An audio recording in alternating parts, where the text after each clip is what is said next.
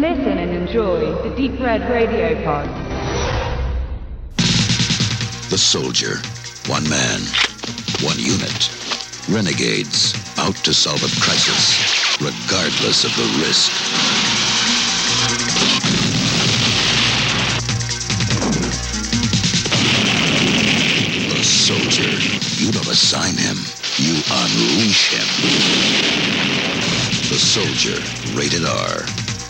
Starts Friday at a theater near you. Check newspapers for theaters and times.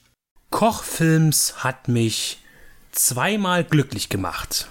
Zum einen, dass sie den Film Der Söldner von James Glickenhaus herausgebracht haben und zum anderen, dass die Bemusterung zur Rezension dieses Filmes ein Original-Mediabook ist, also ein Endprodukt, was bei Kochfilms eher selten bis fast nie der Fall ist. Das hat mich sehr überrascht und erfreut, weil ich äh, generell auch zu dem Film von James Glickenhaus eine liebevolle Leidenschaft hege. Der Söldner ist der dritte Spielfilm, den James Glickenhaus inszeniert hat. Und inszeniert ist auch hier zu wenig. James Glickenhaus ist das, was man einen unabhängigen Filmemacher nennt. Er hat die Filme geschrieben, er hat sie produziert und inszeniert.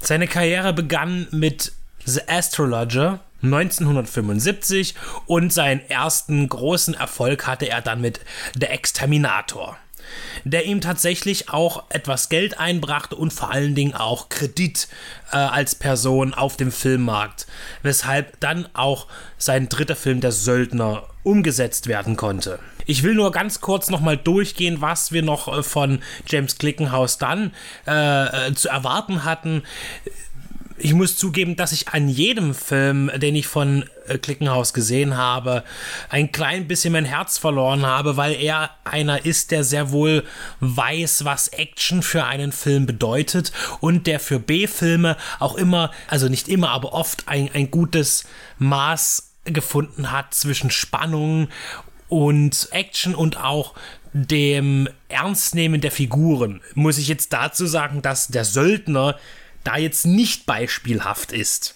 Warum, das werde ich dann sagen. Gleich noch. Nach der Söldner kam der Protector. Das war der zweite Anlauf von Jackie Chan in den USA erfolgreich zu werden. Der erste scheiterte ja mit der großen Keilerei und der zweite war dann der Protector. Da hat er sich aber den falschen Regisseur ausgesucht, denn James Glickenhaus produziert hier wieder einen ziemlich brutalen, actiongeladenen Film mit Nacktheit und Blut. Und das ist ja nichts, womit Jackie Chan sich identifizieren konnte, weshalb er auch den Film für den asiatischen Markt letztlich umgeschnitten hatte ein ganz, ganz toller Glickenhaus-Film, ein toller Actionfilm, aber ein sehr ungewöhnlicher Jackie Chan-Film. Der war 1985. Dann kam danach Blue Jean Cop, ein Justiz- Action, Thriller, Krimi-Konstrukt, der mich auch äh, gepackt hat, vor allen Dingen auch wegen, wegen der Besetzungsliste mit Peter Weller und Sam Elliott. Und auch hier kann er eine durchaus äh, spannende Geschichte erzählen, die dann natürlich auch mit sehr abstrusen Action-Szenen gewürzt ist. Christopher Walken 1991 in McBain ebenfalls ein großartig aufgezogener Actionfilm mit viel Pyroeffekten. Und dann 93 der Mord der unschuldigen Kinder. Besser bekannt wahrscheinlich als In Cold Blood. Ein Film, der weniger mit Action auskommt und mehr auf Spannung setzt, sicherlich auch im Zuge von Das Schweigen der Lämmer mitgestaltet wurde. Und dann kommen wir dann noch zu Time Master von 95. Den habe ich in der Tat nicht gesehen. Und das war auch sein letzter Film, 95. Und äh, in einem kurzen Interview, das hier zu sehen ist in dem Mediabook von der Söldner von Kochfilms, äh, erzählt er auch äh, am Ende noch, warum das eigentlich dazu gekommen ist. Denn ähnlich wie Sam Fürstenberg, das bei meiner Recherche von mir und Deep Red Radio beim Interview erfahren haben von ihm selbst dann, er hat einfach gemerkt, also Glickenhaus genauso wie Sam Fürstenberg, dass die Zeit, Filme zu machen, wie sie es gemacht haben, wie sie es kannten, einfach vorbei war. Zu dem Zeitpunkt, wo sie ausgestiegen sind, wo sie sich dazu entschieden haben. Das heißt, als unabhängiger Filmemacher war es dann nicht mehr so einfach, privates Geld zu bekommen. Äh, es lief viel dann nur noch über die großen Vertriebsfirmen, über die großen Studios und es wurde immer schwieriger, ein anständiges Budget zu erhalten und vor allen Dingen auch, es war halt nicht mehr einfach für, sagen wir, 5 Millionen Dollar einen technisch ausgereiften Film herzustellen. Und somit äh, ist die Karriere, die filmische Karriere von James Clickenhaus abgeschlossen. Und sie dauerte 20 Jahre und brachte neun abendfüllende Filme hervor. Und jetzt kommen wir zu Der Söldner. Der Söldner ist in gewisser Weise gewöhnungsbedürftig. Das ist jetzt so eine Review, wo ich gar nicht weiß, wo ich anfangen soll. Vielleicht einfach bei der Story. Es geht um einen Staatsbediensteten der USA und zwar The Soldier. Das ist sein Name, also sein Deckname. Den richtigen Namen erfährt man nicht. Der wird gespielt von Ken Wall. In der deutschen Fassung sehr prägnant hier synchronisiert von Thomas Danneberg. Der ist ein, ein absolut hohes Agententier. Ich, ich weiß gar nicht, es wird nie so richtig beschrieben. Eigentlich ist er er ist eine Mischung aus, aus Secret Service, aus CIA, aus Auftragskiller. Ähm, der KGB fürchtet ihn unglaublich. Ähm, man bringt doch den Leuten in den Ausbildungscamps in Russland bei, äh, dass dass dieser Söldner der beste Kämpfer ist, den die USA zu bieten hat und dass er ganz frei agieren kann. Er ist nur dem Leiter des CIA selbst unterstellt und dann vielleicht noch dem Präsidenten, aber ansonsten kann er schalten und walten, wie er will. Er trifft seine eigenen Entscheidungen. Er hat ein knallhartes Team und ähm, er bedroht letztlich die Interessen des Ostens und deshalb ist er gefährlich. Und das wird gleich am Anfang dargestellt, indem ein Attentat in Philadelphia auf einen europäischen Diplomaten durchgeführt werden soll vom KGB. Und das geht gehörig schief. Allein schon dieser ganze, das ganze Manöver des KGB schlägt fehl wegen äh, Unfähigkeit der eingesetzten Agenten. Und wo schon dieses Dilemma passiert, dass dieses Attentat eben nicht äh, stattfinden kann, weil die zu blöd sind, die Agenten, stehen ganz unvermittelt fünf in schwarz gekleidete Personen am Straßenrand und schießen mit ihren Usis oder Mac-10s, ich habe es nicht ganz äh, erkannt, ballern dort noch die restlichen verbleibenden äh, KGB-Agenten einfach nieder. Dann kommt ein Hubschrauber, äh, lädt die Leichen ein und dann wird da mit Hochdruck äh, da das Blut von der Straße gespült und alles sind weg. Und man denkt sich so, filmisch ist das so dilettantisch dargestellt, dass man eigentlich erst glaubt, das ist irgendwie so eine Übung, die die machen. Aber das ist tatsächlich innerfilmische Realität. Und aufgrund dieses fehlgeschlagenen Attentates, wo eben KGB-Agenten getötet wurden vom Söldner, vom Soldier und seiner Gang, ähm, ist natürlich jetzt der Aufreger da und äh, man warnt im großen Stil. Jetzt geht es darum, was ist denn nun eigentlich die Handlung des Films? Also es geht darum, dass der unglaublich politisch ausholt. Äh, es geht darum, dass Plutonium geklaut wird in den USA vom KGB. Dann gibt es eine Bombe auf saudischen Ölfeldern. Die sollen, die werden, es wird gedroht Israel, dass diese äh, Ölfelder explodieren werden, ähm, wenn die Siedlungspolitik nicht zurückgefahren wird in Israel. Das Ziel ist hier, die USA wieder in die Zange zu nehmen wegen den Ölverlusten und dann springt man ständig hin und her. Dann ist mal Paris, dann ist London, dann telefoniert die USA wieder mit sonst wem. Dann sind wir wieder in Kansas, dann sind wir in Österreich, dann in Ost- und West-Berlin. Und man springt in dem Film hin und her, dass man komplett die Handlung äh, vergisst oder überhaupt nicht wahrnimmt und man auch teilweise überhaupt nicht versteht, warum jetzt eigentlich The Soldier in Österreich ist, dann sofort in Westberlin, dann auf einmal wieder in den USA zu sein scheint und dann aber wieder in Österreich ist und dann wieder in Westberlin. Das ist tatsächlich unglaublich geschwind und rein theoretisch anstrengend, wenn man den Kopf da anschalten würde. Also man, man, gibt einem hier das Gefühl, dass es alles ganz politisch hochkomplex ist, das Problem, was gelöst werden soll. Am Ende ist die Frage, ja, was ist denn jetzt eigentlich das Problem? Gibt es das Problem, dass da eine Bombe entführt wurde oder Plutonium entführt wurde, da eine Bombe hingelegt wurde, die das und das bewirken soll? Eigentlich ganz einfach, aber hier unglaublich verstrickt und kompliziert dargestellt. Vielleicht auch als Grund dafür, dass man eben möglichst viele Schauplätze zeigen kann. Denn The Soldier, ja, das ist weit gegriffen, versucht sich vielleicht hier und da auch ein bisschen als Bond-Film. Was besonders in der, in der, in der Ski-Action-Sequenz deutlich wird. Und in der Seilbahnszene. Also inhaltlich ist es echt ein Problem, gerade gegen Ende hin, wenn wir dann sehen, also wo wir dann erfahren, welche freie Hand eigentlich The Soldier hat um seine Missionen zu erfüllen. Denn er selbst besetzt dann mit seinen Männern oder lässt besetzen einen Atombunker in den USA und übernimmt äh, die Atomraketenmacht, um Russland wiederum ein Druckmittel entgegenzubringen, damit die wiederum die Bomben auf den saudischen Ölfeldern abschalten äh, und das Ganze passiert in einem in, auch wieder in einer Geschwindigkeit im Finale, wo man sich fragt, was ist das denn? Und dann ist es immer wieder toll, äh, so sympathisch eben auch James Clickenhaus ist, wenn wir ihn im Interview erleben, dass er auch immer sagt, ja, das Drehbuch war großartig und ich schickte es rum und alle waren begeistert. Und, und ich sag mir so, was? Ich meine, das ist ein B-Film. Es ist absoluter Trash von der Handlung her. Und das, daraus macht der Film ja auch keinen Hehl. Aber eben hintenrum diesen Film als, als großartiges Werk zu sehen, äh, in der Filmgeschichte vielleicht, ist dann natürlich zu weit gegriffen. Aber ich finde es unheimlich sympathisch. Und es ist wirklich total krude, diese Geschichte. Auch wie wir bestimmte Dinge erklärt bekommen, wie wir, wie man uns zeigt, wie ein, wie der Transport eine von, von, von, äh, nu, von Nuklearmaterial äh, aussieht. Ja, dass es einfach nur ein großes äh, Metallfass ist, das auf einem LKW-Anhänger steht und mit vier Ketten befestigt ist, wo man dann einfach mal hochklettern kann und irgendwo einen Brennstab rauszieht extrem unterhaltsam, auch wegen dem Dilettantismus in der Realität, die der Film darbietet. Und äh, man verzeiht auch hier so viele Anschlussfehler von Szene zu Szene, weil der Film auf ganz anderen Gebieten eben äh, Stimmung macht.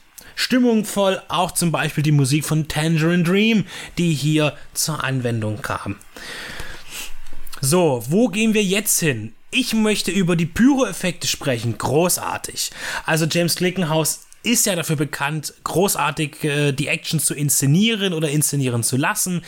Der Stunt-Koordinator Ted Duncan äh, haut hier alles raus, was geht. Also ich muss sagen, wir haben Explosionen, wir haben einen Ninja-Angriff, den gibt es hier auch. Wir haben diese unglaubliche Ski-Action-Sequenz. Es kommt einiges zusammen. Wir haben eine explodierende Seilbahngondel ähm, und äh, der Film ist vollgepackt mit Action gegen Ende hin ist es spannend, dass eigentlich das Finale gar nicht mehr so actionlastig ist, aber dafür überspringt äh, The Soldier in einem Porsche die Berliner Mauer von West nach Ost. Also die völlig verkehrte Richtung eigentlich. Und hier auch äh, zum Beispiel interessant, dass James Glickenhaus sagt, dass Porsche da auch äh, bereit war, ein Fahrzeug zu stellen und auch eine Karosserie für einen Stunt bereitzustellen. Die waren da sehr interessiert daran, dass ein Porsche über die Mauer springt, über die Berliner. Und also Action ist, die ist wunderbar inszeniert, wenn es Explosionen gibt. Es ist immer Zeitlupe der, der Effekt wird visuell ausgereizt, ohne dass es hier nervig wird. Es ist ein sehr liebevoller Actionfilm. Und dann haben wir auch die typischen Gore-Effekte mit dabei, die sind nicht so übertrieben und nicht so, also sie sind schon da und sie sind auch großartig gemacht, sie tauchen aber nicht so häufig auf. Das heißt, Schusswunden werden auch schon zelebriert bei James Glickenhaus komme ich jetzt wieder zurück ein bisschen äh, zur Handlung eigentlich nicht, oder eher zur politischen Darstellung von bestimmten Vereinen. Da haben wir zum einen natürlich die USA, wo ich gar nicht verstanden habe, warum der Präsident jetzt irgendwas macht. Das habe ich nicht ganz verstanden. Ein bisschen dünn, ja. Vielleicht bin ich auch einfach zu unaufmerksam. Aber wir haben dann zum Beispiel auch auf einmal Israel dargestellt, die sich ganz querstellen gegen, äh, gegen jegliche Kritik, die da vielleicht auch äh, an einer Siedlungspolitik gemacht wird im politischen Sinne. Äh, wir haben aber auch die Darstellung des Mossad, der sich ja als wild folternder Verein darstellt. Äh, der Mossad ist nämlich auch natürlich involviert in diese Mission dann, die, die The Soldier ausführt dass eigentlich hat dieser, dieser Film viel zu viele Figuren und viel zu viel gewollte Handlung, als er in 89 Minuten auf der Blu-ray unterbringen kann. Muss man einfach mal sagen. Deswegen wirkt das jetzt auch vielleicht ein bisschen krude, wenn ich das erzähle und wer da noch alles dabei war, aber so ist der Film selbst auch. Die Schauplätze, denke ich, sind vor allen Dingen auch interessant. Es wurde in Israel gedreht, es wurde in Österreich gedreht, in den USA und natürlich auch in West-Berlin. Im Übrigen das eine ganz spannende Geschichte, als äh, Glickenhaus erzählt, als er in Cannes war äh, und jemand auf ihn zukam und sagte, Mensch, äh, der Exterminator, das ist ja ein toller Film, äh, hier, wenn du ein Drehbuch schreibst, das irgendwie zum Teil in Deutschland handelt, dann kriegst du Geld von mir, dann mache ich einen Film mit dir. Und da sagt, na klar, mache ich doch sofort und hat dann eben äh, so ein Agentending geschrieben, das halt in Ost und West-Berlin handelt. Das fand er spannend. Und dann stellte sich aber raus, dass das einfach nur ein Blindgänger war, dieser Produzent, vermutlich mal aus Deutschland. Äh, ein Name wird nicht genannt und er dann eben ohne die Finanzierung dastand und hat dieses Drehbuch dann aber bei der Firma vorgelegt, die schon der Exterminator äh, ähm, ähm, released hatte und die haben gesagt, ja, okay, das machen wir. Und dann hat man eben dieses, diesen Film dann doch umgesetzt. Also ähm, es wirkt so wie so ein ganz großer internationaler Thriller, weil eben äh, auch hier wirklich eben nicht nur im Studio irgendwie gesagt wird, wir sind jetzt hier und hier, sondern es wird auch an Originalschauplätzen gedreht. Äh, vermutlich nicht in Saudi-Arabien, das wird vermutlich irgendwo in Mexiko oder Nevada gewesen sein, aber ist auch egal. Also es ist schon so, dass wir hier äh, gerade die Österreich-Szenen das ist schon spannend. Und da tritt nämlich auch dann der auf, der hier groß vermarktet wird mit auf dem Mediabook. Das ist Klaus Kinski. Und genauso war es auch gedacht, dass man mit Klaus Kinski als, als, Figur, als vielleicht auch Figur auf dem Plakat mit dem Namen äh, natürlich das europäische Kino bewegt, sich diesen Film anzusehen. Klaus Kinski hat eine Rolle von, mh, hm, ich schätze jetzt mal einer Minute. Ja, er taucht wirklich nur ganz kurz auf. Das war auch sein, äh, seine Bemängelung am Drehbuch. Man hatte spontan überlegt, Kinski reinzunehmen, hat ihm das Drehbuch geschickt und sagte, hier komm, wir haben noch ein bisschen Geld übrig, das äh, könnten wir ihm geben. Und er sagte halt, das ist ja lächerlich, das ist ja so eine kleine Rolle, das mache ich nicht. Dann hat man ihm gesagt, was man ihm zahlen würde und dann hat er gesagt, ja, okay, das mache ich. Also auch nicht verwerflich, ein Drehtag wahrscheinlich und dann kriegt man halt Geld und hat noch einen schönen Tag in St. Anton. Und äh, jetzt ist es es so, dass äh, auch äh, dieses Interview empfehle ich auch wirklich zu sehen auf diesem Mediabook, weil es ganz witzig ist. Auch was Glickenhaus in aller Kürze über Klaus Kinski erzählt. Unter anderem, dass er das Ski-Outfit, das er sich selbst ausgesucht hat und viel zu eng war, dass er gar nicht richtig drin laufen konnte, was man im Film auch sieht, dann eben nicht wieder zurückgegeben hat, sondern behalten hat, obwohl er es nicht durfte. Ken Wall hatte sich Glickenhaus vorgestellt, wäre ja auch ein sehr ikonischer Darsteller. In der Tat ist er vom Gesicht her schon, hat er einen Wiedererkennungswert. Ich finde, wenn man ihn so sieht, auch im Film, dass er durchaus auch Potenzial gehabt hätte, vom optischen her Superman zu spielen. Er bleibt in diesem Film halt völlig blass, so wie alle anderen Charaktere auch. Das heißt, die, diese starken Figuren, äh, verhältnismäßig starken Figuren wie in Cold Blood, in McBain, in Blue Jean Cop, die haben wir hier bei The Soldier nicht. Das ist alles sehr aufgesetzt und Ken Wall ist auch kein glaubwürdiger äh, Bond-Ersatz. Er wirkt auch überfordert in der einen erotisch anmutenden Szene, die der Film zu bieten hat, die aber auch völlig motivationslos einfach dazwischen gequetscht wird. The Soldier ist ein Film, der hangelt sich von einem Stunt zum nächsten und erzählt halt zwischendurch noch irgendwas.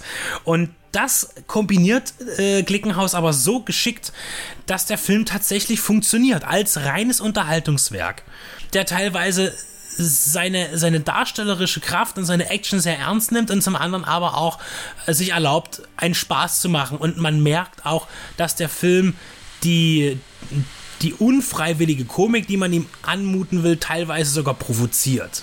Stichwort Ninja-Szene. Werdet ihr verstehen, wenn ihr es gesehen habt.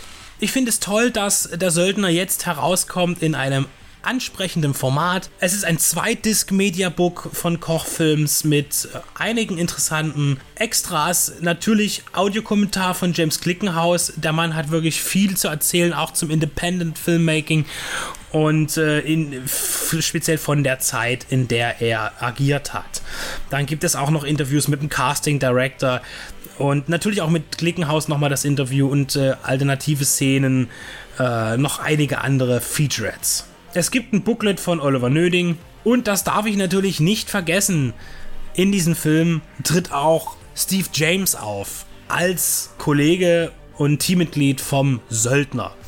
Das wollte ich nicht vergessen, weil er auch besonders für den B-Action-Film und später auch für die Sam Fürstenberg-Filme und Ninja-Filme äh, sehr wichtig ist. Der Söldner, The Soldier von James Clickenhaus, jetzt erhältlich von Koch Films im Mediabook. Der Film lohnt sich tatsächlich. Er ist handwerklich gut umgesetzt, ein schön handgemachter Actionfilm bei dem man eben nicht so viel hinterfragen darf, obwohl er eben diesen riesigen Anspruch der politischen Verstrickung hat.